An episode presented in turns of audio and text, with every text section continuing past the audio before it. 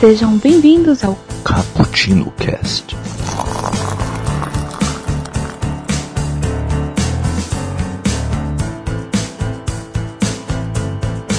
Olá, você é nosso convidado para se deliciar nesse cappuccino.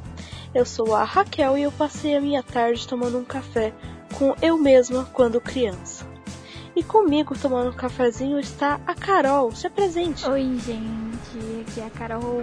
E eu passei a minha tarde tomando café com o Pequeno Príncipe, conversando, batendo altos papos sobre os desenhos e as interpretações que a gente tem dos nossos desenhos. Boa, gostei dessa. Ai, hoje nós vamos falar sobre o clássico da literatura, O Pequeno Príncipe, que é um, é, eu acho que é um livro muito aclamado, a maior parte do mundo leu. Tem gente que nunca leu nenhum outro livro além de O Pequeno Príncipe. Uhum. Uh, antes de começarmos, eu vou dar os recadinhos. É, esse aqui é um expresso do dia, você encontrará mais quadros como esse às segundas-feiras, menos a última segunda-feira do mês e a primeira, onde saem nossos outros quadros de segunda, que é o Nerd Rock Café e o nosso 24 Frames por Café. Às quintas-feiras sempre temos um Cappuccino Cast sobre algum assunto da cultura pop que será aprofundado. Nem sempre da cultura pop, né? Mas a gente sempre puxa pro lado da, da, da cultura pop. Qualquer coisa, fala assim, gostei, não gostei, mais ou menos gostei. Quero falar sobre isso? Pode mandar um e-mail pra gente no cappuccino.btb.gmail.com ou também nas redes sociais. Nosso eh, Facebook é o Bookstime, não tem Brasil. No Instagram Bookstime Brasil e o, e o Twitter é Bookstime Brasil. Arroba Bookstime Brasil. Então pode entrar em contato com a gente, falar críticas, elogios, o que você quiser.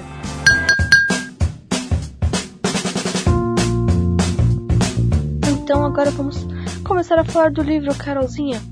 É, eu quero saber primeiro você, é, de você suas primeiras impressões sobre esse livro, antes de ler e depois de ler. Bom, que eu me lembre, eu li esse livro quando eu tava acho que na terceira ou na quarta série, acho que por aí. E antes de eu ler, eu fiquei assim, nossa, o livro é tão pequeno, príncipe. E, assim, é, desenho chama atenção de criança, né? Então ele me chamou a atenção, querendo ou não, porque tinha imagens dentro do livro que faziam parte da história. E acredito que imagens para uma criança faz você imaginar muito mais dentro de um livro, né? E essas foram as minhas impressões, que o livro seria interessante, mas que eu só saberia lendo mesmo, entender a história, entender as imagens, porque na verdade eu lembro que eu peguei o livro, folhei, vi as imagens e fiquei tentando imaginar, sabe? E aí quando eu li o, o livro e entendi a história mesmo, foi tudo fez sentido. Que legal, pô. Eu sempre tive um pé atrás com o Pequeno Príncipe, porque eu conheço tanta gente ruim que leu e fala, ah, esse livro é muito bom. aí eu falo, ah, mas essa pessoa nem, nem é tudo isso, uhum. sabe?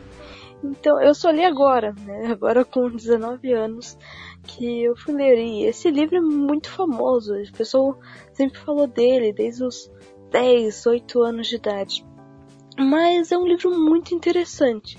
Vou dar uma sinopse. Você quer. Não, você quer dar uma sinopse rápida sobre o livro, Carol? Bom, o livro ele gira em torno do, do autor. Ele é o personagem principal da história e narrador. E ele conta. Ele começa o livro contando sobre como as pessoas não entendiam o que ele desenhava quando ele era criança. E depois disso ele vai para a história de quando o avião dele caiu no deserto do Saara e aí de repente apareceu um pequeno príncipe lá para conversar com ele, exigindo que ele desenhasse um, um uma ovelha, né? Carneiro. um carneiro, isso. É, um carneiro. Eu, essa é a premissa, né? Uhum. E a partir daí ele trabalha muitas coisas. Esse. Eu acho. O comecinho a gente pode contar, né? Que aí não é spoiler. Uhum. E esse, quando ele pede pra ele desenhar um carneiro, o que esse, o autor faz é desenhar o primeiro desenho dele, que eu acho que todo mundo já viu no Facebook, que fica no formato de um chapéu. Isso. Mas não é um chapéu, Isso. é uma jiboia que, que comeu um elefante. Engoliu um elefante. Ela engoliu um elefante, o elefante tá lá no meio. Aí é, é muito bonitinho. E ele desenha isso, e o Pequeno Príncipe olha, e ele só desenha o contorno mesmo, né? E sempre que ele desenha, as pessoas diziam que era um chapéu. E ele olha e fala assim: Não, mas eu não pedi para você desenhar uma jiboia que engoliu um elefante. Eu pedi para você desenhar um carneiro. Sim. e eu achei isso muito fofo. Esse livro, eu, assim, eu não imaginei o quanto ele podia tocar em feridas. Mas só nesse ponto eu já falei: Caramba! É, mostrando o quanto o, a inocência da criança é é subjugada. E ele mostra muito isso com experiências pessoais, falando de como as pessoas não compreendem as crianças. Verdade. De como as crianças falam e elas não entendem. E a maneira que ele escreve é linda, que ele fala assim, as pessoas grandes não entendem tal coisa. E eu falo, caramba, eu tenho tanto medo de me tornar uma pessoa grande. Verdade. Muito é, medo. Tem capítulos assim que todos os capítulos o Pequeno Príncipe fala no final, né? As pessoas grandes são muito, muito estranhas. E é verdade. Isso. É, é, é muito lindo. É, nós vamos falar um pouquinho de cada um, que é essa ideia do, do expresso. Mas assim, só até aqui, se você fala assim, ah, vamos ver só o comecinho, vale a pena, sabe? Tira uma hora, uma hora e meia do seu tempo e leia de coração aberto entende? Leia de coração aberto, porque ele vai tocar as feridas do seu coração. Vai te trazer lições e... muito boas, né? Caramba. Lições que talvez você já tenha esquecido. É sim, é, é uma coisa genial. Eu tava lendo ele e lembrei de A Revolução dos Bichos. Eu falei, caramba, não é um livro para crianças que eu tô lembrando, né? Revolução dos Bichos. Uhum. Mas ele mostra muitas coisas que estão em outros livros muito complexos. Ele é, ele trata de assuntos complexos com uma simplicidade incrível. É isso que, que esse livro faz. Então, por isso você tem que estar sempre com. E ele fala, né? Você não pode ver com os olhos, você tem que ver com o coração. Uhum. Então, vou extrair isso do, do livro para dizer, né? Não leia com os olhos, mas sim com o coração. É, essa frase eu acho que é muito importante, né? Ela contar algo muito bonita, assim, pra gente sempre lembrar que não é a aparência da pessoa que importa, é o que ela tem por dentro, né? É, isso não quer dizer que a pessoa tem que ser necessariamente uhum. feia, né? Porque às vezes a pessoa fala, ah, mas o interior dela é muito bonito. Ah, então ela era feia não. por fora. Não! É que isso é tão irrelevante, isso é. Isso não importa. Né? Isso é realmente não importante. E nesse comecinho ainda falando dessa parte de gente grande, ele começa falando das experiências pessoais e nesses questionamentos dele com o Pequeno Príncipe. Uhum. E ele ainda tá tentando consertar o avião dele, porque até aí é um cenário trágico, ele vai morrer, ele, ele o avião dele quebrou, ele tá no meio do deserto e ele tem água para oito dias. Ele fala, eu vou morrer depois desse tempo. Uhum. Né? Então ele tá o tempo todo tentando consertar o avião. Que ele, ele conhece o Pequeno Príncipe e eles começam a conversar. O primeiro contato deles é muito bom, né? Porque eles ele vê como ele entende bem o, as crianças, ele lembra de como ele era quando criança, da mentalidade dele como criança. Que é, que é bem legal, né? Até aí tá de boas. Só que no segundo dia ele tá muito mais concentrado em consertar o avião. E aí tem alguns conflitos entre eles. Bem. bem interessantes. Oh, Carol, você chegou a ler o do o livro Árvore e Folha do Tolkien? Não. Não, é, a gente tem expresso aqui. Me lembrou demais também, porque ele fala de como fazer um conto de fadas, uhum. né? Não que seja um conto de fadas, não é. Mas ele vai tocando em assuntos e ele diz por que, que os contos de fadas ou a, ou a fantasia é direcionada às crianças e o que é ser criança. E ele trabalha essa o Tolkien trabalha isso em todos os livros dele de forma maravilhosa, de como é ser criança, o que é criança, o que, que é a alma de criança, que é o que ele tenta despertar no, nos leitores enquanto lê. E realmente faz nós voltarmos a sermos crianças. Então vamos falar um pouquinho dos capítulos, Carol? Vamos. Eu vou, eu tô com o livro aqui, eu vou dar uma espiada porque assim, os capítulos são curtinhos, então, então a gente pode acabar se, se uhum. confundindo. É, então tem essa parte do, do carneiro, nós comentamos. E depois ele começa a falar do planeta dele, né? Na primeira, ele conta de onde ele veio. Isso, da rosa, né? Isso, da, da rosa. Pode falar sobre a rosa, sobre tá. o carneiro. Sobre o então, planeta. ele conta sobre o planeta dele, que é um asteroide, né? O B612.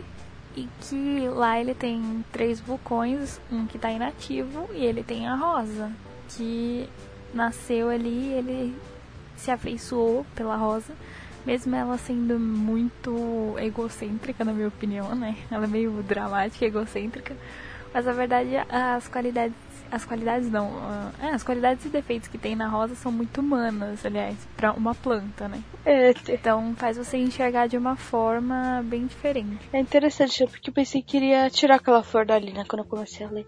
Falei, caramba, que flor chata, né? Flores cortadas. eu, antes de falar da flor, né, ele fala um pouquinho, ela, como ela comentou, gente, ela decorou realmente o nome do planeta, tô assustada com isso. Tem uma frase aqui que eu grifei porque eu achei ela muito legal. Quando ele disse isso, eu falei, caramba, até eu não tava dando nada pro livro. Quando eu li essa frase, eu não uso marca-texto, mas eu usei marca-texto. Vou ler a frase. Ela disse. Tem frases ótimas. Né? Sim, essa frase diz o seguinte: Ele tinha feito então uma grande demonstração sobre a sua descoberta em um congresso internacional de astronomia. Mas as pessoas não haviam acreditado nele por causa da sua roupa. As pessoas grandes são assim. Isso é quando eles falam que o asteroide que o Pequeno Príncipe é, é, mora, um humano falou sobre esse, sobre esse asteroide, que é o planeta dele. Uhum. E ninguém acreditou nele. É, e é isso, não acreditaram por causa das vestimentas dele. E eu falei, gente, gente grande é assim mesmo. E eu fico doida. Como elas dão importância para coisas fúteis, né? Eu fico doida. Eu tava. Eu li isso, eu fui dormir, eu não conseguia dormir. Eu fiquei pensando nesse livro. E eu fiquei, caramba, isso é muito verdade. Eu que é uma coisa que eu fico muito irritada, etiqueta. E o pessoal fica compartilhando aquelas normas de etiqueta no, no Facebook. Ai, tem vontade de jogar tudo no lixo. Uhum. Eu acho que as etiquetas. Muito chato. Eu acho que as etiquetas devem ser cortadas porque elas são inúteis. Essa é a minha opinião sobre as etiquetas né? Concordo. e ela só incomoda. Isso incomoda. E a, e a etiqueta, a vestimenta, o criticar tudo, ah, porque a roupa daquela pessoa, caramba, ela tá vestida, sabe? Que exige mais o que dela, sabe? Já tá bom, já, já para por aí.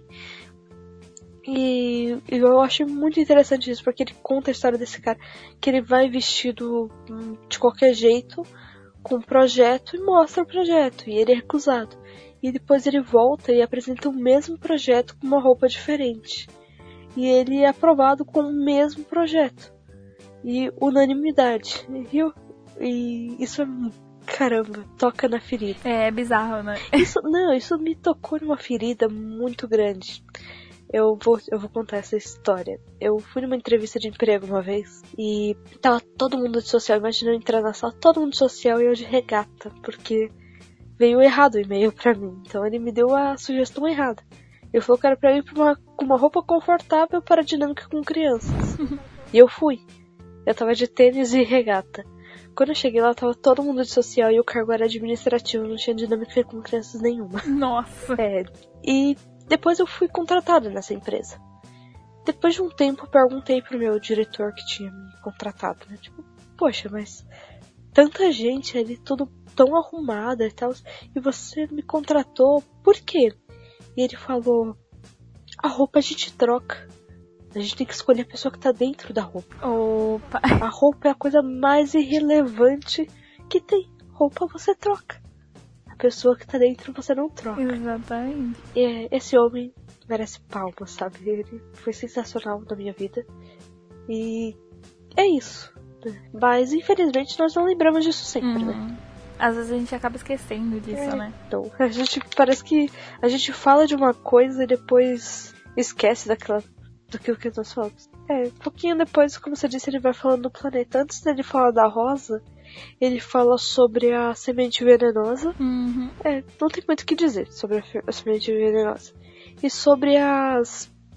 Deixa eu ver aqui o nome da planta. Baobas. Os baobás. Baobás, é isso mesmo. Isso. Os baobás. Fala aí sobre os baobás, Carol. Bom, a minha perspectiva que eu tive dessa vez que eu reli é, foi como se os baobás fossem é, atitudes ruins, sabe? Que aparecem na nossa vida, atitudes ruins ou pensamentos ruins, sei lá. Oportunidades para que a gente seja ruim, sabe? Algo que vem envenenar quem nós somos. Essa foi sua perspectiva também, porque essa foi a minha. Eu pensei muito no joio no trigo, porque Isso. porque ele fala que ele cresce pequenininho e ele não parece danoso. É, isso que você falou faz muito sentido. Ele é pequenininho e que eles tinham que arrancar enquanto estava pequeno, que quando tivesse grande seria impossível. Exato. É, é realmente, né, o que você falou, é uma coisa ruim. Que ou você arranca o mal pela raiz, enquanto você aguenta arrancar. Exato. Ou então você tem que conviver com ele, né? É, então, e às vezes fica bem difícil conviver com ele. Que depois que ele estiver grandão e enraizado, sinto muito, você não vai arrancar o seu baobá dali. Ele vai ficar pra lá, ali pra sempre. E, e no caso do livro, os planetas são pequenininhos, né? Os planetas que as pessoas moram. Então cada planeta só tem um Uhum. tamanho pra uma ou duas pessoas no máximo. É bem pequenininho mesmo. Então o, Isso. ele mostra os baú, conta a história, né, de uma pessoa que não cuidou dos baobás e eles cresceram, eles tomam um planeta inteiro, ele não tem mais o que fazer, porque o planeta dele foi totalmente tomado pelos baobás. Ah, essas metáforas são maravilhosas. São gente. muito boas. É realmente encantador. O... Aí depois ele fala, né, sobre os pores do sol. Sol. Sol. Só tem um sol mesmo. Isso. Que o- Como você entendeu o pôr do sol? Bom, o pôr do sol eu acho que eu não levei pra algo mais poético, assim, eu só achei bonito que ele, ele gostava de sentar e ver o pôr do sol e ele era agradecido por ver o pôr do sol, assim. Eu achei poético, não que tivesse uma lição atrás disso, mas só, assim, bonito mesmo por ele dar valor a isso. É, eu acho que é aí que tá a poesia, né? Que são as coisas simples que ele dá, sabia dar valor. Que é o que é o aspecto da criança. A criança ela dá valor pra coisas pequenas. Detalhes, né, coisas que geralmente as pessoas já perderam a atenção, já não dão mais atenção. É exatamente isso. Por exemplo, eu gosto muito de arquitetura. Então às vezes eu passo num lugar que tem uma arquitetura bonita e eu fico, uau, uau.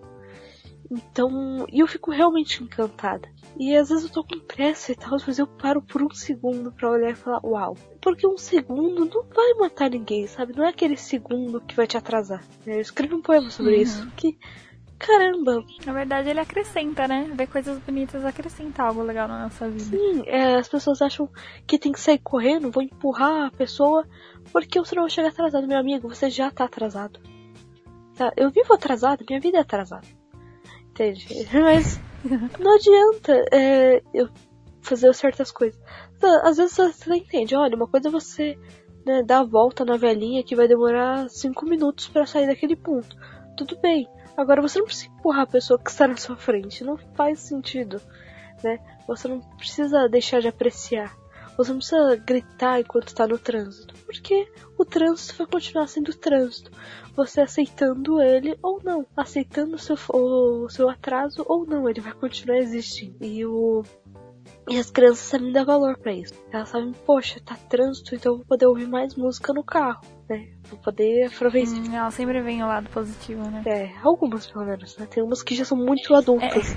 É, sério, tem, tem crianças que estão se tornando adultas. Gente, o mundo tá muito errado. Os adultos têm que lembrar de ser crianças e não as crianças serem adultos. É como se você quisesse ser ruim, sabe? É, é, é horrível. É como se, eu- se você falasse, caramba, eu sou alfabetizado, eu vou fazer um processo para me desalfabetizar. Eu quero deixar de saber ler. É, Quando você deixa de querer ser criança pra ser adulto, você tá deixando de querer entender o mundo e perceber o mundo e se saber viver pra viver é, de forma mecânica. E ele trabalha bem isso, né? Uhum.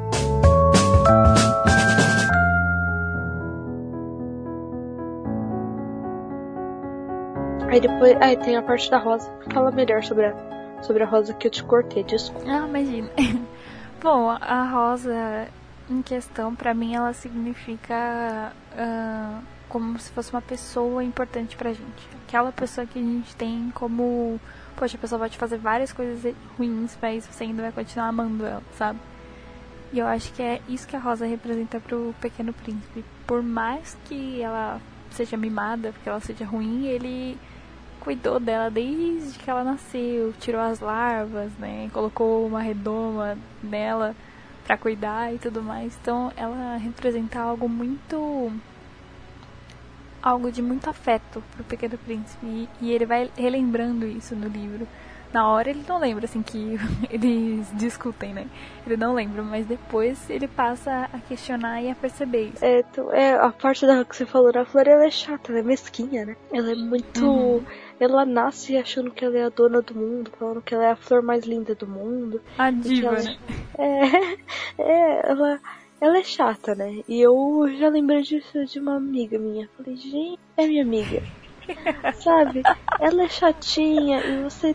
E exige um cuidado. E eu sou assim com o Kaique também, gente. Desculpa, Kaique, eu só essa flor pra você. Um abrolho na sua Oh, meu Deus. É, entendeu? Eu sou uma chata com ele, tadinho. Então, mas aí a pessoa. E você dá carinho pra essa pessoa, apesar das chatices dela, apesar de tudo, você desenvolve esse afeto. E. E vamos já. Eu vou pegar o termo que ele vai aprender no livro, né? Que é o cultivar. Uhum. Não, não é o cultivar. É cultivar que ele fala? Cativar, né? Cativar. Cultivar. Ele realmente Cativar. cultivou, mas aqui, né? Gerou a flor, mas é cativar. Então, a flor, quando a flor, a flor cativou ele. E é interessante, porque ela não tinha nenhuma, nenhum aspecto bom. Ela Cativante, né? Além de ser bonita. é, o- o- é interessante isso. Porque às vezes as coisas que nos cativam na vida não são necessariamente em tudo boas. Exatamente. E as pessoas não precisam ser totalmente boas. É, ele fala dos vulcões, eu não peguei nenhuma referência com vulcão. Se alguém pegar, pode mandar um e-mail. Você pegou alguma com. É, eu também não. É, eu só, só achei bonitinho que ele fala que ele limpa os vulcões e tal, pra que eles não, não entrem com erupção. Não, tem três estão ativos. Ele usou a erupção dele pra fazer café, então. pra tomar aquele cafezinho com a gente do começo, ele usa um vulcão. É fofo. É fofo que o planeta dele é todo pequenininho, né? Então, haha. O vulcão é do tamanho da flor. Então, é, o vulcão é pequenininho. É bem engraçado. E o, o livro, isso ele já tá contando a história dele, né? É engraçado, porque não tem um ponto que ele fala, vou começar a contar minha história. E começa a história dele. Não. Você tá lendo sobre o, esse debate do autor com ele. E do nada ele começa a contar uma história. E ele conta muitas histórias. E quando você percebe. E ele não fala, tipo, olha, tô contando essa história. Ele não volta e fala, ah, agora eu vou te contar outra história. Não. Ele segue né, contando várias histórias sobre todas as aventuras dele. Até chegar na Terra, né? É, até chegar na, na Terra. É, mu- eu, olha, é muito fofo, muito fofo. Vamos contar aqui sobre a- as aventuras dele. Deixa eu ver.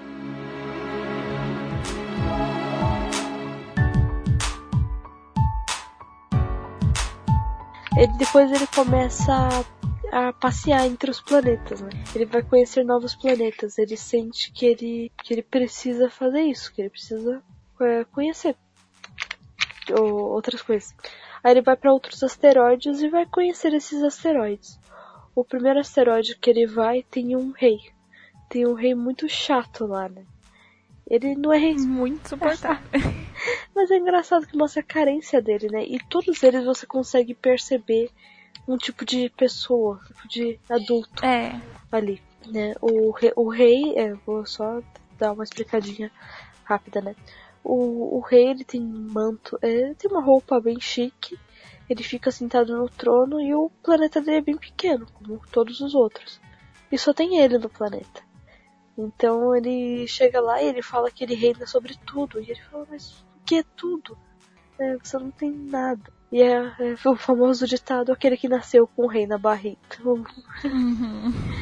é, eu acho muito interessante, porque o, o rei ele é, ele é mesquinho, ele é, é arrogante. Ele fala que ele dá ordens razoáveis, ou seja, ele manda as coisas ficarem exatamente do jeito que elas são. Então não tem como, né, a pessoa descumprir a ordem. Tipo, ele fala pra estrela, fique no céu. E a estrela tá lá no céu e ela cumpre a ordem dele. Manda o sol continuar queimando. É, e é engraçado isso. É, olha, o Instagram tem muito. O Instagram tá aí. Pra mostrar que esse tipo de gente existe sim. E existe aos montes. Existe né? aos montes. A pessoa se acha um rei e fica assim, mas você é rei do quê? Mas não é rei de nada. né? E esse povo é Ah, porque eu tenho vários seguidores. Ah, porque eu tenho admiradores. Gente, sabe? Isso tudo vai acabar quando você morrer. É, às vezes até antes de você morrer. Às vezes a pessoa aprender um pouquinho É. mais já começa a admirar coisa melhor. Não precisa nem. chega tão longe. Mas eu, eu achei bem interessante, mas em algum ponto acho que sempre, eu sempre puxo pro eu, sabe? Falo, caramba, acho que em algum ponto sempre nós somos assim. A gente quer mandar na nossa vida uhum. e não é. Você não vai mandar na sua vida 100%. Ah, mas é minha vida. Tá bom, é sua vida. E não é porque é sua vida que você decide tudo, entende? É, é engraçado isso. Mas nós somos muito, pelo menos na nossa vida a gente quer ser rei. Pelo menos na nossa casa, do nosso quarto, do. Sabe, sempre vai ter alguma coisa que a gente quer ser rei. E muitas vezes nós somos reis mesquinhos. Que não temos certas autoridades uhum. e nós queremos colocar isso nos amigos, na família, no... É, enfim. Tem pessoas que querem ser reis e rainhas das outras, né? Mandar nos desejos de, dos amigos, do, da família. É, que... Simplesmente querer mandar. É, é, então, isso que você falou é verdade. A pessoa quer, sabe, ah, mas você tem que vestir desse jeito. Nossa, lembrei da minha flor. Até lembrei da minha florzinha. Porque a pessoa, ah, mas nossa, que roupa feia. Ah, porque. Ah, mas esse restaurante não é legal. E não sei, eu acho que, ó, mulher quando começa a namorar, eu falava, gente, eu nunca vou ser assim. E às vezes eu me pego fazendo umas coisas dessas e eu fico muito triste comigo mesma. E peço mil desculpas e falo, não, desculpa. Porque, gente, não, desculpa, mulher é um saco. Eu queria não ser, mas eu sou. E nós fazemos essas coisas, né? Eu não sou mulheres, né? Como qualquer um. Em algum momento você quer ser agradado uhum. de uma uhum. maneira que às vezes você nem merece. E não porque você não merece porque você é ruim é porque você não merece que ninguém merece tudo isso. Né? Todo mundo tem que ser equilibrado. Exatamente.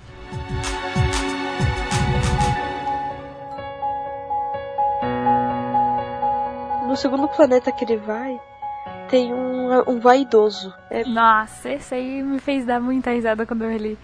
Porque quando você presta atenção, você lê mais velho, nossa, você fica, meu, retrato da vida. Ô, Carol, descreve o vaidoso pra gente. O vaidoso, o planeta do vaidoso é. O pequeno príncipe chega lá e o vaidoso ensina ele a bater palmas. para que ele fique agradecendo da forma mais falsa possível, como se não fosse ele que tivesse pedido pra que o pequeno príncipe inflasse o ego dele, sabe? acho que é, é para isso mesmo que serve ali o planeta dele, para que ele vive, para que alguém chegue e comece a, a adoçar o ego dele. É, é, engraçado, eu acho bonitinho que o Pequeno Príncipe fala: Tá bom, e como que eu faço pro chapéu cair, né? Porque ele cumprimenta com o chapéu quando, quando ele bate palma. ele fala: E o chapéu cair, o que, que eu tenho que fazer? Essa parte me levou a pensar, tipo, ele falando: como eu faço pro orgulho cair, né? Então, depois do planeta do vaidoso, ele vai para um planeta que tem um beberrão. E é, é interessante que ele fala que, ela, que é uma, ele, uma visita curta, porque ele vai lá e não tem muito o que falar com esse cara. E essa daqui também eu acho que toca bastante, muito na sociedade atual. Porque ele fala que chega bem lá, triste, o cara só né? bebe. É bem triste, é melancólico. Ele chega no planeta que só tem um cara com uma mesa, é, garrafas cheias de bebida e outras vazias. E tudo que ele faz é beber e reclamar. E, ele, e olha, essa frase é muito boa. Ele pergunta: Por que você bebe? E ele fala: Para esquecer. E ele fala: Mas esquecer do quê? E ele fala: Para esquecer que tenho vergonha. Vergonha de quê? Vergonha de beber. Aí você fica, entra na, na Inception, né? Uhum. E. E, né, e, assim como o vaidoso pedia as palmas para ele, a conclusão dele final quando vê essas pessoas é: as pessoas grandes são estranhas. É, é, é são... Não tem uma frase melhor, né? Uma conclusão melhor. É, é engraçado porque ele, ele tem a, a mesma conclusão com pessoas tão diferentes e eu acho que nós devemos ter essas opiniões e às vezes não temos porque somos como ela. Né? Exatamente. A gente no... se torna como ela sem perceber, né? Uhum. Aí próximo, no próximo planeta ele encontra o homem de negócios. É o empresário, né? Então, nesse planeta do empresário, o pequeno príncipe chega e o empresário tá lá contando, contando, contando e o pequeno príncipe até salda ele. Bom dia, não sei se é bom dia, acho que é bom dia, né? Que ele fala. Uhum. E ele salda e o empresário tá lá. Contando, contando, contando, e aí quando ele pergunta por que ele tá contando, ele fala que tá contando as estrelas, porque elas são parte do negócio dele. E que ele possui as estrelas também porque ele as conta. E aí o Pequeno Príncipe fica assim, com aquela cara que e a gente também que, né? Quando você percebe que na verdade o empresário tá contando, contando e ele até fala, é, eu coloco os números delas num papel, guardo numa, num, num banco e deixo lá. Isso significa que elas são minhas. É algo super importante para ele, e pra gente não faz o mínimo sentido, né? É, o, eu, esse ponto, ele, ele dá uma, um toque de humor, né? Nesse ponto de, será que esse serviço tá sendo tão útil? Mas ele pega no muito no ponto de o que fazemos. Uhum. E na verdade ele demora muito né, pra falar que são estrelas. Porque ele fala, não, eu tenho que contar, e ele continua contando. E enquanto o Pequeno Príncipe tenta estabelecer um diálogo, ele volta a contar as estrelas e fazer seus negócios. E eu acho que esse também é um retrato bem, bem atual, né? As pessoas, poxa, eu tenho que trabalhar, tenho que trabalhar. Hoje em dia, ainda mais com essa crise, quando a pessoa consegue trabalhar, ela tem, faz de tudo para manter o seu emprego. Vai ficar numa neura, né? Uhum. E eu, eu, acho que tem muito, muito sobre isso em muitos livros e muitos filmes, muitas séries, sobre pais que não dão atenção aos filhos quando, quando estão trabalhando. E é difícil realmente, né? Não é uma coisa Uhum. fácil conciliar. Isso não só com filho, com namorado, com amigo, com qualquer coisa. Mas às vezes nosso trabalho nem é tão necessário assim. Às vezes nós fazemos trabalhos que são mesquinhos. Às vezes não é tão necessário, mas a gente quer se mostrar ocupado, não sei. É, É como a gente. É o que a gente coloca como prioridade, É, né? então, ele fala que ele quer ser rico, né, com isso. Né? Ah, por que, que você conta as estrelas? Pra ser rico, porque quando eu as conto, anoto e guardo no papel, no banco, quer dizer que elas são minhas. Então eu sou rico por ter todas as estrelas. Uhum. É, é um- um- uma muito pesada essa parte, porque a gente se vê muito nisso, né? Uhum. No... E, Eu- e olha- ver o quanto é, é bobo. Que a gente tá sempre correndo atrás de dinheiro, de bens materiais, de conquistas e tudo vai permanecer aí, né? É, então, e sabe o que é engraçado, Carol? É, Às vezes a gente pensa, ah, dinheiro, bens materiais. E às vezes não é só isso. Tem coisa que até não é fútil em si, mas nós tornamos ela fútil. Uhum. Exemplo, livro. É, às vezes a gente fala, quero ler mais livros porque você quer realmente ter o prazer de ler aqueles livros e aprender com eles. E ainda assim, não aprender com eles, a gente pode ser mesquinho e querer saber mais do que todo mundo. E isso é impossível, sabe? É, é impossível. Nós não temos, nós como humanos, não temos como saber muito. né? Uhum. Nosso conhecimento é bem limitado. Então sempre vai, você vai saber um pouco disso, o outro vai saber um pouco do outro. E nunca saberemos, olha, nem um por cento sobre aquele assunto que nós acreditamos manjar muito. E o. E às vezes nós lemos por ler, fala assim, não, mas eu li 50 livros esse ano. Tá bom, mas você mudou com esses 50 livros? Você realmente aprendeu com esses livros ou você só engoliu? Só Você- apenas leu, né? Passou os olhos. É, passou os olhos. Eu acho engraçado que eh, as pessoas dizem decorar da maneira errada, né? Decorar. Assim, ah, decora parece que a pessoa é, leu as palavras e ficou num banquinho ali, depois ela joga em qualquer lugar, como um Ctrl-C, Ctrl-V. E decorar não quer dizer nada disso, né? Na palavra. Decorar Uhum. significa trazer o coração. Ou quando você usa como decoração no sentido de decorar alguma coisa, decorar uma mesa, você tá levando o coração àquilo. E nós usamos a palavra decorar da maneira errada, né? Até por isso que sai um pouco errada a tradução de Fahrenheit 451.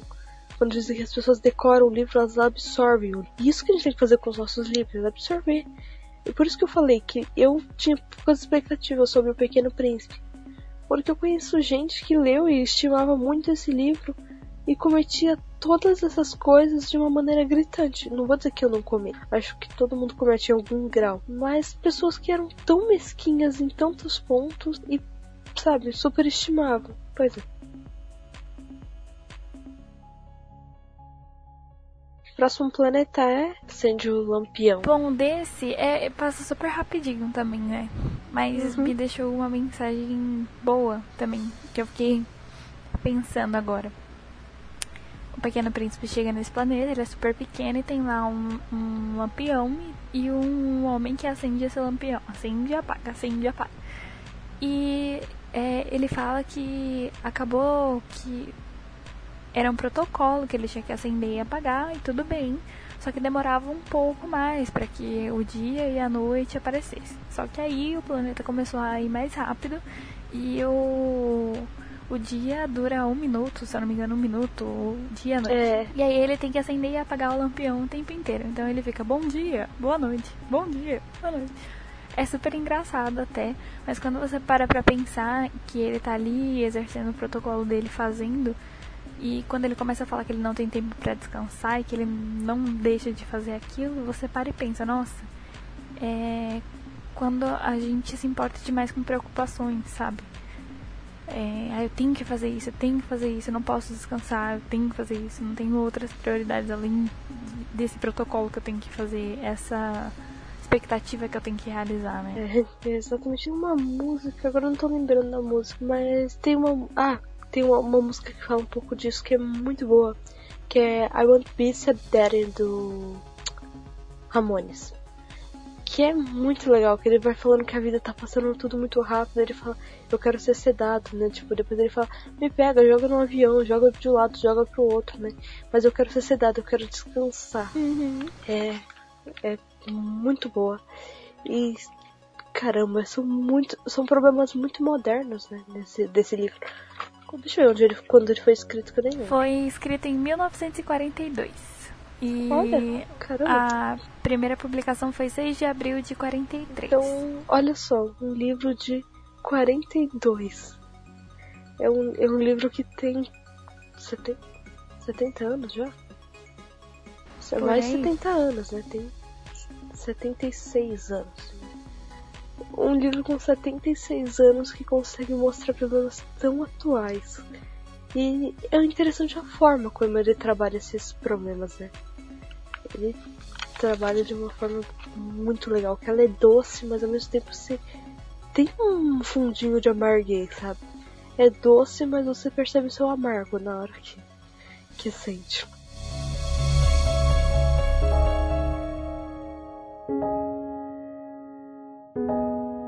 O sexto planeta ele é interessante porque ele vai ser o ponto de partida para a história dele na Terra. Né? O sexto planeta que ele encontra é um é um de um cara que escreve, um, de um escritor.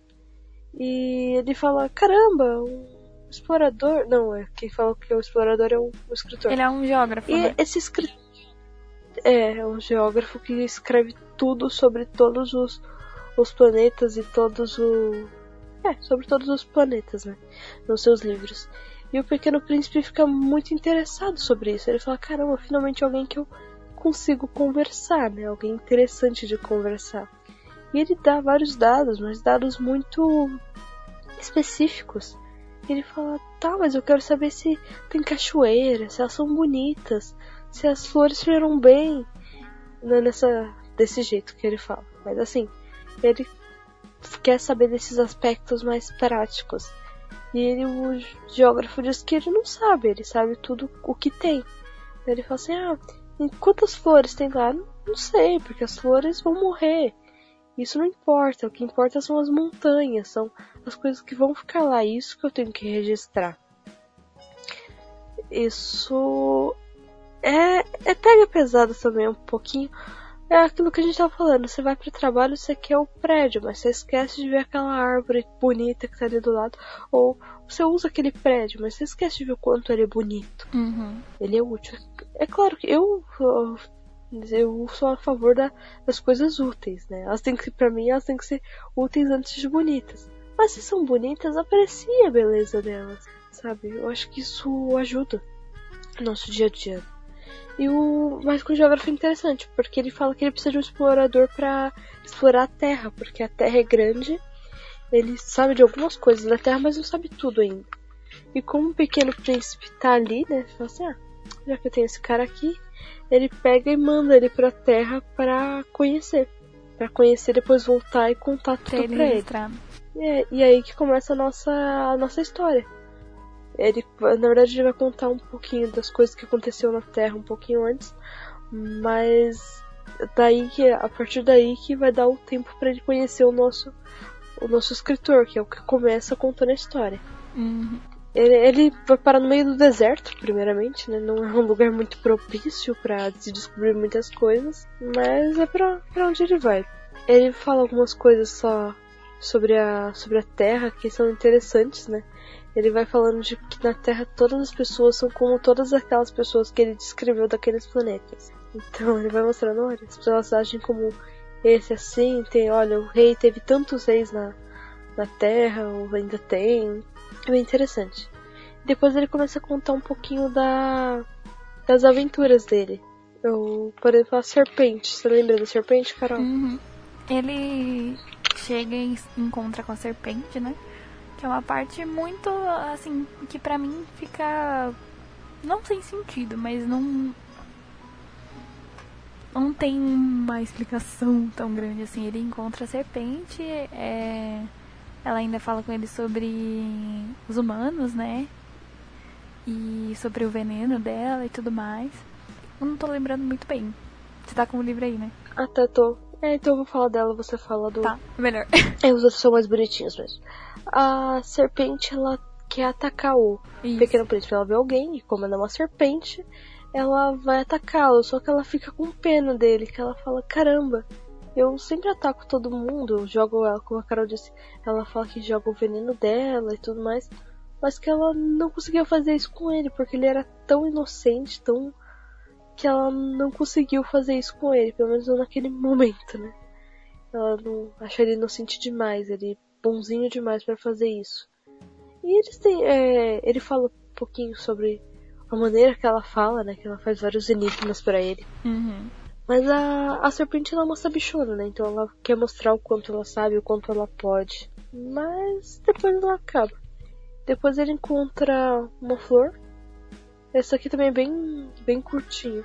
Que ele só, só passa pela flor e pede uma informação pra flor. E ela dá a informação. É só, é só isso é. Ah, aí depois vem as partes que são mais interessantes porque ele vai para as montanhas e depois ele encontra muitas flores. E não flores qualquer. Isso, ele encontra as rosas que são parecidas com a rosa do, do planeta dele, né? Isso. Daí Eu... ele começa a pensar, ele tem aquele pensamento de, tipo, ah, ela falou que ela era a única no mundo, a mais bonita no mundo, e olha só essas rosas aqui, blá blá. É, mas é, é legal que ele mostra que ele não percebe o quanto ela, a flor dele é única, né? Ele olha aquelas flores uhum. e vê quanto elas são iguais à flor dele. E ele só muda dessa perspectiva na hora que ele conhece a raposa. Isso. Que é, acho que para mim é a melhor parte do livro. Essa é boa, vai, pode falar. Bom, quando ele encontrar a raposa, a raposa é uma super conselheira que dá uns tapas na gente com as palavrinhas dela, né? Ele. Uh, a raposa conversa com ele, fala que os dois podem ser amigos e que e ela começa com a ideia de que é, pra ela o Pequeno Príncipe é apenas um menininho, mas se eles se tornarem amigos, ele vai ser um menino único no mundo. E daí faz a gente pensar, né, que quando alguém cativa a gente, que é a mesma palavra que a raposa usa, assim, você não é nada para mim, mas se você me cativar, você será uma pessoa importante. É, fala muito sobre amizade, né? Como é importante a amizade verdadeira e como quando as pessoas entram na nossa vida e elas ficam uhum. marcadas, né? É, é, exatamente isso. Eu até marquei a frase, vou ter que ler. Porque essa foi, eu acho que a melhor frase do livro. Eu até postei no meu status. Uhum. Caramba. Não, tem horas que eu leio certas coisas que eu fico, caramba, isso só é complicado lendo Tolkien, porque eu quero marcar o livro inteiro e ficar tirando foto do livro inteiro. E não dá. Mas é sério, não, a cada frase eu já tô chorando e emocionado. Mas Ai, é, olha, olha essa frase. Eles estão falando sobre criar laços e cativar. Uhum. É, e ele aí a raposa diz: é, Eu vou ler a frase. Claro, disse a raposa. Você ainda para mim é apenas um menininho parecido com cem mil menininhos. Eu não preciso de você. E você também não precisa de mim. Eu sou para você apenas uma raposa, parecida com cem mil raposas. Mas se você me cativar, nós precisaremos um do outro. Você será único para mim e eu serei para você única no mundo. Eu fiquei, caramba, que lindo. É muito bonito. Que eu fiquei realmente impressionada. É legal quando ela usa Como a questão do trigo também, né? Ah, se não somos amigos, esse trigo pode apenas ser trigo, uma plantação de trigo, mas como nos tornamos amigos, ela sempre vai me lembrar a cor dos seus cabelos. Gente, nossa, essa parte me tocou muito, porque é verdade. Quando uma pessoa passa pela sua vida e ela toca você, as coisas lembram ela, né? É, é, isso é lindo, é realmente lindo, como você disse. É uma coisa tão simples, você. E a, essa raposa, ela. Caramba. É, ela, a raposa na nossa vida real, ela não é simplesmente uma raposa ou uma pessoa. Pode é, mas são várias. Uhum. São pessoas, são livros, são amigos, são conversas. Momentos, né? Sim, momentos da nossa vida que nos fazem abrir os olhos para certas coisas. É, é, é, é muito bonito mesmo essa parte do, dele com a raposa. É bem poético.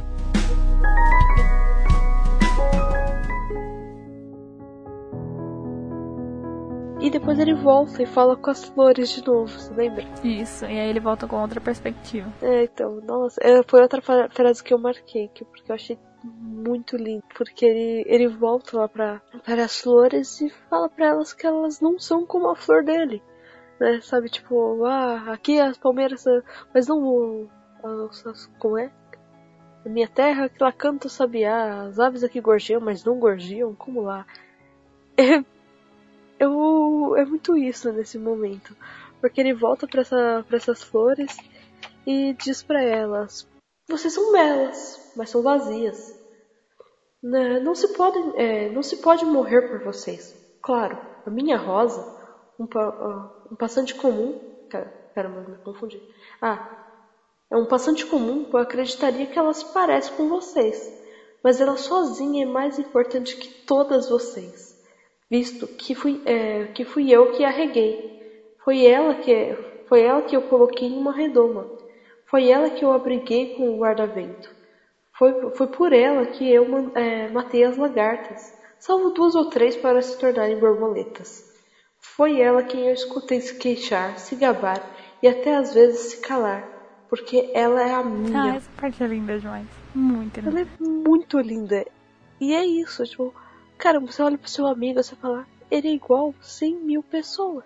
Mas ele continua sendo meu amigo, né? É, ele é o meu amigo. Ele é, esse aqui é o meu livro. Esse aqui é o. É, sabe, às vezes até objetos que nós temos a afeição. Uhum. E não porque elas tem alguma coisa de especial Eu liguei isso até em questão assim... com afeição a animais de estimação, né? Por exemplo, é um gato como todos os outros, mas é o meu gato, ele age dessa forma.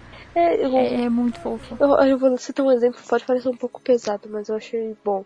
Tava em uma aula de história, eu tinha uma professora maravilhosa no ensino médio. E ela tava falando, uma coisa é você que gosta de gato comer um churrasco de gato.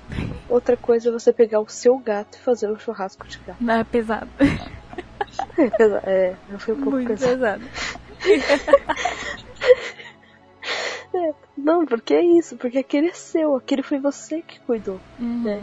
E eu acho que todas as mães vão saber disso. Eu, como eu não sou mãe, mas sou irmã. Então, às vezes minha irmã falava, mas todo mundo faz isso. Eu falei, mas os outros não me importam porque os outros não são meus irmãos, você é minha irmã. Uhum. A gente tem esse sentimento com muita, muita coisa e principalmente com pessoas, né? É complicado e bonito do mesmo jeito. Sim, é, eu acho maravilhoso ter isso com pessoas. As pessoas são feitas para ter interação entre si. Às vezes é, tem pessoas que são chatas? Tem, eu mesmo sou um porre, mas o. É, é verdade. Mas assim, as pessoas são feitas para isso. E por exemplo, a pessoa. É, eu tenho amigos e eles gostam de mim do meu jeito chato. Não é porque falta gente chata, que o que mais tem no mundo é gente chata. Entende? E mesmo assim, de alguma maneira, eles gostam de uma maneira única de uma pessoa que tem aspectos totalmente comuns. Né? Uhum. Eles podem olhar para mil pessoas chatas, mas eu seria a chata deles. Entende? Exatamente. Isso é muito. Como arroz.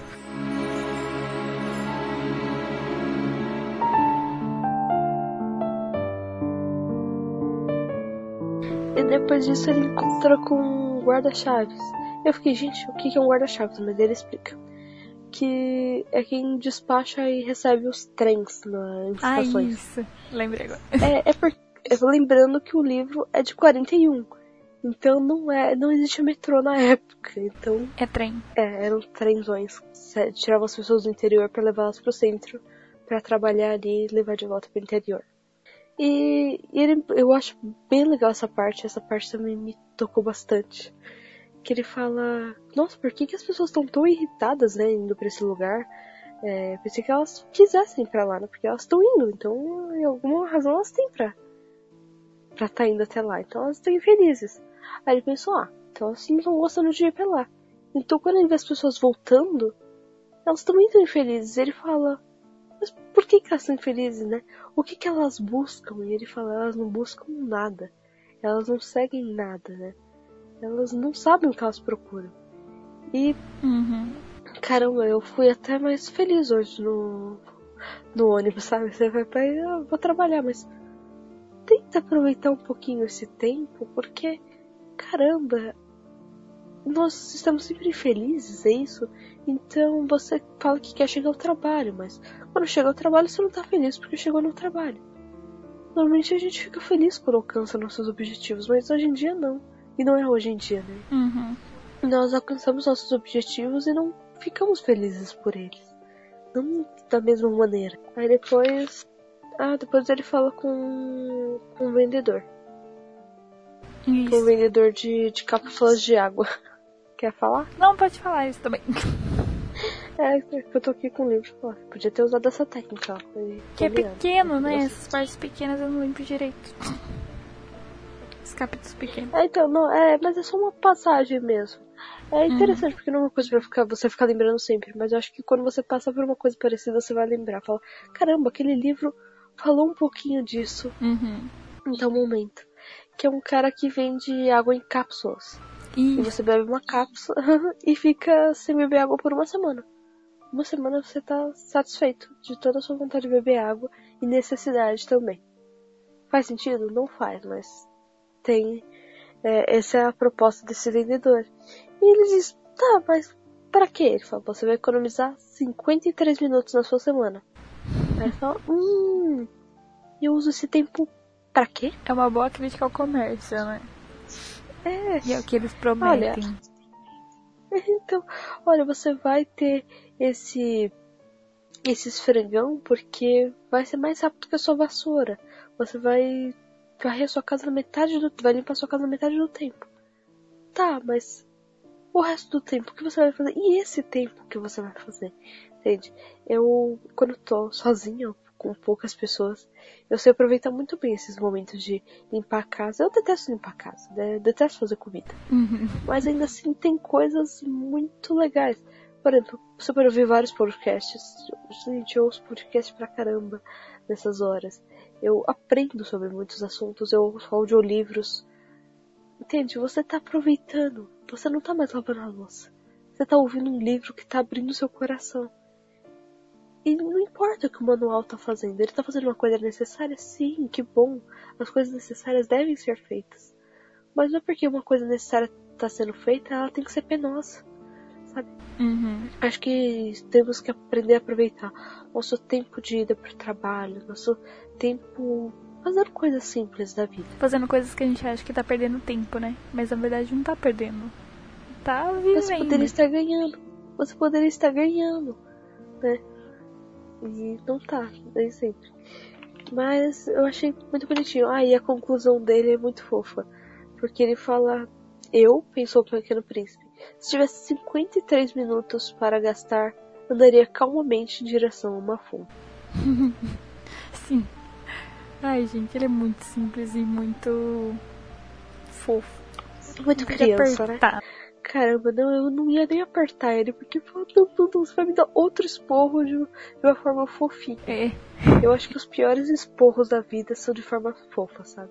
Uhum. Sabe quando a pessoa. A pessoa te ofende quando ela não quer te ofender. Uma vez que eu fiquei muito ofendida. Caramba, fiquei muito ofendida com um amigo. Porque ele não queria me ofender. Se ele quisesse me ofender com aquelas palavras, elas não teriam me ofendido. Entende? Uhum. Mas às vezes falar palavras ditas da forma mais inocente acabaram comigo. O que foi querer. Não, ah, lembrei, a gente estava fazendo contas. E eu peguei a calculadora, porque eu tava com pressa, eu tinha que estudar muita matéria até a prova. E eu peguei a calculadora. E ele falou assim, normal, sabe? A gente já tava cansado. E ele falou, ah é, você usa calculadora. Nossa. Caramba, mas aquilo me doeu tanto. Isso me doeu tanto porque ele não queria me chatear com isso. Entende? Ele não tinha intenção Uhum. nenhuma. Ele, ele só fez um comentário. Mas, Mas aquilo me chateou. chateou. Por quê? Porque ele não queria me chatear. E exatamente por isso eu fiquei, caramba. E a, o Pequeno Príncipe faz isso. Uhum. Ele te dá uma, uma lição, mas a lição dele te chateia, porque você percebe que tá errado. Exatamente.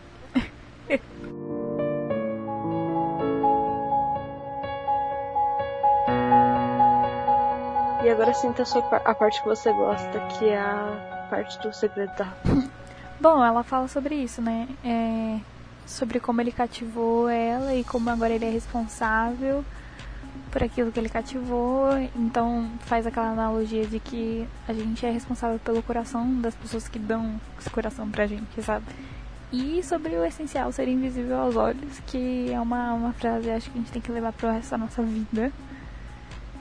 Que que a gente vê geralmente não é aquilo que a gente acha que é a primeira impressão que a gente tem de alguém, a primeira impressão que a gente tem de uma situação, das coisas, geralmente não é exatamente aquilo que a gente concluiu que é. Então, que é sempre bom a gente rever os nossos conceitos, o que a gente acredita, não que a gente acredita em si, tipo princípios e moral. Não, mas em relação às outras pessoas, sabe? Como eu posso ser mais gentil, como eu posso ajudar uma pessoa que tá passando por uma fase ruim, porque eu olhei pra ela e assim, ah, pra mim não é uma fase tão ruim assim, mas se você parar pra pensar, analisar e ver o que a pessoa tá sentindo, às vezes é ruim. Então, é o essencial, sabe? A essência de ajudar alguém, de perceber e de olhar mais a fundo. A frase também do. que ele é, depois ele chega à conclusão, né? Foi o tempo que eu dediquei à minha rosa que a tornou tão importante. Uhum. É, Não, é, é a rosa que fala pra ele, né? Que foi o tempo que ele dedicou à rosa dele que A fez importante. dela importante. Isso. E caramba, isso é realmente isso. Vamos, eu não tô falando assim, ah, nesse ponto acho que nem é uma analogia. É isso nu e cru. Uhum. Porque, sabe quando você compra uma coisa pronta? Pode estar muito gostoso, mas às vezes o fazer dá importância. O suor dá importância, sabe? É aquela coisa que os nossos pais falam assim, eu acho que quando você é criança, não trabalha ainda, ou mesmo quando você trabalha, é, seus pais vão te dizer isso, eu acho que pelo menos umas 259 vezes por dia. Porque Sim. não foi o seu suor que comprou isso. Se fosse, você daria mais valor. Veria o, E o caramba, devido como a valor. gente. É, você daria o devido valor. E você fala, ai gente, que, que coisa. Olha, você não dá o devido valor pro banheiro limpo até você começar a limpar o banheiro. Uhum. Quando você começa a limpar, você dá um valor muito grande pra ele, porque você sabe o trabalho que dá. Então você passa a dar esse valor. Você não dá tanto valor pra, pra sua mãe te comprar um sorvete de vez em quando. Quando a criança acha aquilo bonito, mas acha normal. Até quando você vê que fala, caramba, ter comprado tantos sorvetes assim faz falta no fim. Às vezes você vai querer comprar o. Você não vai comprar outro sorvete depois, às vezes. Uhum. Você não vai ter mais aquilo. Então, às vezes, as coisas que parecem é, realmente um fazer torna importante. Eu faço muitas coisas artesanais com a minha mãe. Não, não porque a gente fala, nossa, vamos fazer coisas artesanais. Às vezes sim. Mas às vezes pra, pra entrar na igreja, exemplo, ah, o caixotinho é tão bonitinho, ele pintadinho, tava caro. A gente falou, caramba, só porque o caixote tá pintadinho, você pega de graça na feira. É, pega aquilo, lixa. Meu amigo, lixa aquilo. Dá trabalho. Aquele pozinho vindo no seu nariz. Por isso que a gente usou uma lixadeira, que nem foi na mão a lixa. Depois pinta, mas pinta bonitinho. Você tem que passar o látex por baixo, pra depois passar a tinta spray e tudo mais. Isso dá trabalho. E quando você vê pronto, uma coisa que te deu trabalho, literalmente, pro seu suor, você não vai usar de qualquer jeito, você não vai jogar fora. Uhum. Você vai lembrar das suas dores nas pernas, você vai lembrar de tudo. É, isso quando tem sentido, né? Às vezes não tem umas coisas que tem tanto sentido. Sabe quando você tem um apego com um objeto, por exemplo, um livro? Aí você gosta daquele livro, mas daquela edição, daquele lá, que foi o seu livro. E não é porque ele tá autografado ou qualquer outra coisa do tipo. É simplesmente um afeto por aquele objeto. Uhum. É um apego, né? Tem... É, você sente que ele tem história, né? Fala que é. ou um sapato, uma mochila, qualquer coisa. E nós desenvolvemos afeto. Eu. Em Toy Story, a gente falou de Toy Story, né, Uhum. cara? No cast de animações da Pixar. Gente, ouça o nosso cast da Pixar. A Carol tá muito fofinha nesse cast. Então, a gente falou de Toy Story sobre isso, dos brinquedos, né? Então, aqui lá parte pra um lado bem sentimental, mas quantas vezes a gente não já pegou um brinquedo, não queria largar dele, não queria dar pra ninguém e sua mãe tá falando, você tá grande pra ele. Chega disso. E quando a gente faz e percebe que pra outra pessoa tem o mesmo valor, assim, ou até maior, você até fica agradecida, né? Sim, é, isso é fofo, mas hoje em dia, por exemplo, hoje em dia tem tantas crianças mesquinhas, como falamos, né? Uhum. Tantas crianças que se comportam como adultos que elas não conseguem mais ver isso. E, por exemplo, eu vejo isso muito entre os leitores. Eu vou tacar, eu vou pôr meu dedo na ferida de muita gente que já foi minha ferida. Que já foi minha ferida também. Hoje em dia ela só aparece de vez em quando, mas normalmente tá cicatrizada.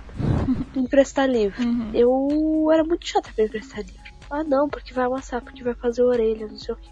Eu, eu comprei Laranja Mecânica, que é o meu livro favorito. Quando eu li, eu amei aquele livro. E quando eu amei aquele livro, eu senti que todas as pessoas ao meu redor também deveriam amar aquele livro, também deveriam sentir aquele livro, também deveriam gostar daquele livro. Emprestei esse livro muitas vezes. E meu livro foi ficando cheio de orelhas e tal, que muitas pessoas viram, ai que horror, cheio de orelhas. E eu olho pro meu livro e falo, caramba, meu livro tem história.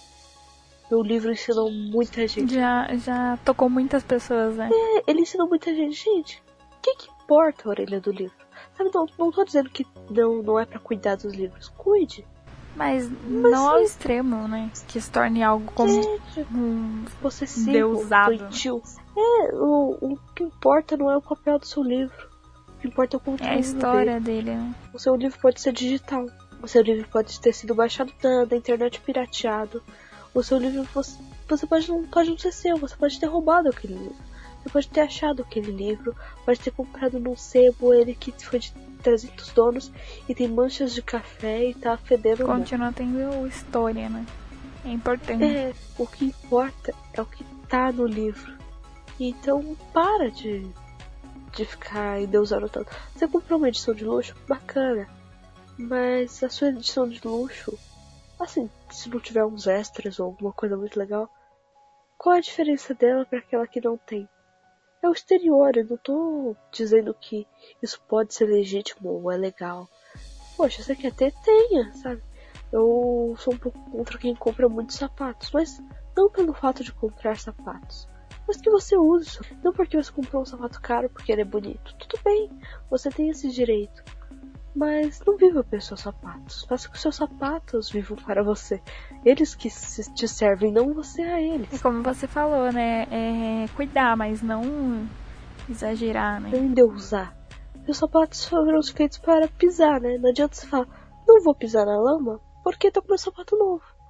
Então, o sapato foi feito para você pisar e não sujar os seus pés. Em algum machucar momento ele vai ficar velho. É, em algum momento. E ele vai ser exatamente como aquele sapato que você falou que sapato feio da outra pessoa. Uhum. E que vai ser substituído por um novo, né? É. Parar pra pensar isso, você começa a tratar as coisas de, de forma igual. E é. Espero que nós tenhamos falado tenha sido aproveitável. Uhum. Espero que o que a gente falou, as pessoas falam, caramba, faz sentido. Não vou contar o final do livro, né? Porque Spoiler. é, seria um spoiler bem, bem grande. Bem né? grande. Ou a gente avisa agora, né? A gente vai falar um pouquinho do final do livro, a partir de agora. Isso tudo até agora você vai ler, você vai se emocionar e vai gostar muito. Mas você que já leu só quis ouvir esse cast por já ter lido, agora, a partir de agora, nós vamos falar do final. Então, se você não leu, não ouça esse pedaço. né? Tem um, um bom passeio, uma boa leitura e se delicie em muitos livros e cappuccinos. Isso aí. Mas en- então vamos, Carol, a partir de agora, o finalzinho do livro. Nosso plot twist. Eu lembro que quando eu li, quando pequena, eu fiquei, gente, eu não acredito nisso. Acabou assim. Como assim? E aí, relendo de novo, pra mim foi a melhor forma de acabar. porque mostra o coração do Pequeno Príncipe, como o coração dele é enorme, né? Como ele dá valor para é, aquilo que ele tem. É, o caramba, ele, é que esse finalzinho, essa parte dele voltar pro planeta dele. E a forma dele voltar é morrendo fisicamente. Uhum. Isso é pesado. Eu falei, caramba, eu não esperava isso não. Eu esperava uma coisa mais leve, tipo, ó, oh, que bonitinho, agora eu vou voltar pra lá, escrever tudo e ficar muito rico e famoso, sabe? Mas não uma coisa dessas. E a relação dele com o escritor é muito bonita, uhum. porque ele consegue consertar o avião dele, ele volta pra onde ele tinha vindo, ele tá vivo. Se for ver a história do escritor em si, tirando, excluindo o pequeno príncipe da história, é uma história assim. Um cara sofreu um acidente de, de avião, ele caiu no meio do deserto. Depois ele conseguiu, passou uns dias lá, poderia ter morrido. As pessoas tiveram medo disso, não conseguiram rastreá-lo. Ele consertou o próprio avião e voltou, e por isso ele foi um cara vitorioso na vida. Uhum. Essa é a história de vida do cara. Mas no meio disso ele aprende muitas lições. E isso é lindo, é lindo. Esse finalzinho deles, né? Uhum. É muito bonito mesmo. É, e o legal, mais legal ainda é que assim, a história que ele escreveu sobre a perspectiva dele lá no, no deserto mostra que mesmo em meio de dificuldade ele aprendeu alguma coisa, né? E é o que a gente sempre passa, que mesmo o, os momentos. É que eu acho que na verdade os momentos felizes a gente não aprende nada. A gente só tá aproveitando das coisas. Mas quando a gente tá triste, quando a gente tá passando por um momento ruim na nossa vida, a gente começa a aprender. E a ver, e a se conhecer melhor, você aprende coisas de você que você nem mesmo sabia. Não, não imagina o quanto você é forte, o quanto você pode passar por várias coisas, né? É, eu acho que é isso, exatamente isso. É, então, o nosso final que a gente falou que não queria contar era isso. Era isso. Essa... Ele morre. É, já... ele morre. é, então ele morre eu achei fofo. Eu fiquei, caramba. E o. É muito interessante, eu acho que isso muitos filmes trabalham isso, é, essa perspectiva assim, muitos mesmo, de caramba, eu não me importava com essa pessoa.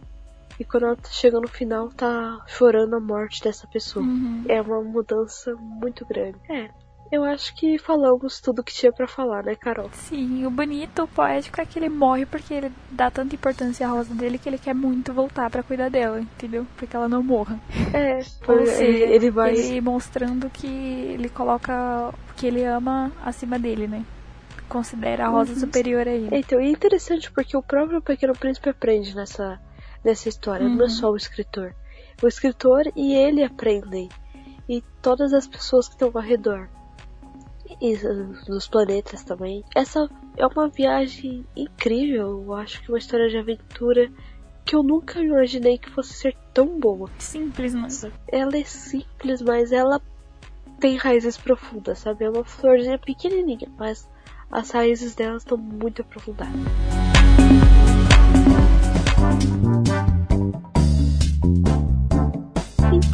É isso. Esse livro eu acho que é um café expresso, né, Carol? Uhum. Na nossa nota, na nossa, é, nas nossas notas do cappuccino, café expresso é nota máxima. Hum, concordo. Vamos como se fossem estrelinhas, tá? Se fosse de uma a cinco estrelinhas. Café forte são quatro estrelinhas café com leite ou café normal, agora eu não lembro como que tá a escala. São três estrelinhas, café fraco duas estrelinhas e café descafeinado uma estrelinha. Café descafeinado nem é café de verdade. verdade. Perdão as pessoas que gostam de café descafeinado, tá? É só uma piadinha. É só as notas mesmo, só. Mas esse é um café expresso. E eu agradeço a Carol, que é sempre uma companheira incrível para gravar. Eu que agradeço. E estamos por aí. Tenha uma ótima tarde. Tchau. Tchauzinho, pessoal.